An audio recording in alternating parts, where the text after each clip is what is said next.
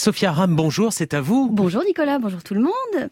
Une étude de la Duke University rapportée par Inès Clivio dans Slate.fr démontre que ce qui empêche un être humain de courir un marathon par jour, de réaliser la traversée de l'Atlantique à la nage ou de parcourir l'Europe à pied avec Pierre Ménès sur le dos, eh bien, ce n'est pas forcément l'épuisement, le manque de souffle ou un éclair de lucidité, non.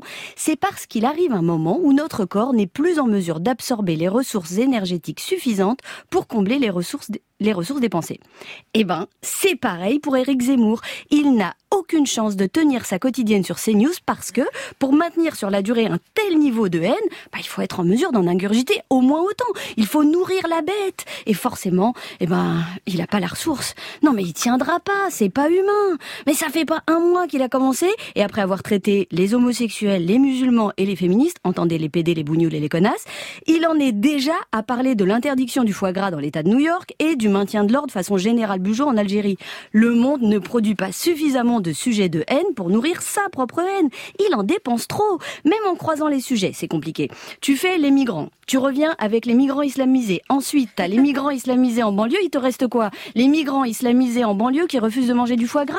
Ah non, j'ai peur qu'il ait du mal à tenir jusqu'à Noël. Hein. Ah bah, il va être urgent que Ménard installe sa crèche de Noël dans sa mairie pour que Zemmour puisse nous expliquer qu'il s'agit d'un acte républicain et relancer un bon gros débat sur les vertus nutritives des racines chrétiennes, un autre sur l'ostracisation de l'âne et du bœuf par le fascisme vegan à l'encontre d'un âne et d'un bœuf, et un troisième sur la conception médicalement assistée du Saint-Esprit. Le tout pour finir logiquement sur l'épineuse question de la remigration des rois mages.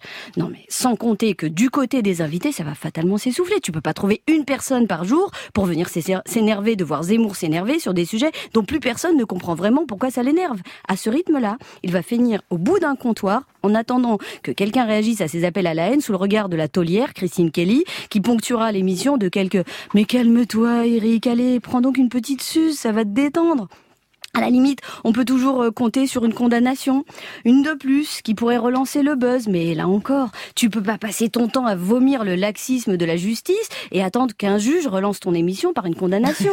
Bah, c'est un peu comme expliquer dans une quotidienne à la télévision que tu ne peux plus rien dire. Bah non, ça marche pas. Surtout que finalement, Zemmour ne s'arrêtera pas parce qu'il aura été bâillonné, empêché, rejeté ou interdit d'antenne. Non, Zemmour s'arrêtera de lui-même parce que le corps humain n'a tout simplement pas la capacité d'absorber une quantité de haine qui lui permette de compenser celle qu'il a choisi de déverser quotidiennement. Ça ne marche pas, c'est ballot pour lui, mais c'est comme ça. Merci Sophia.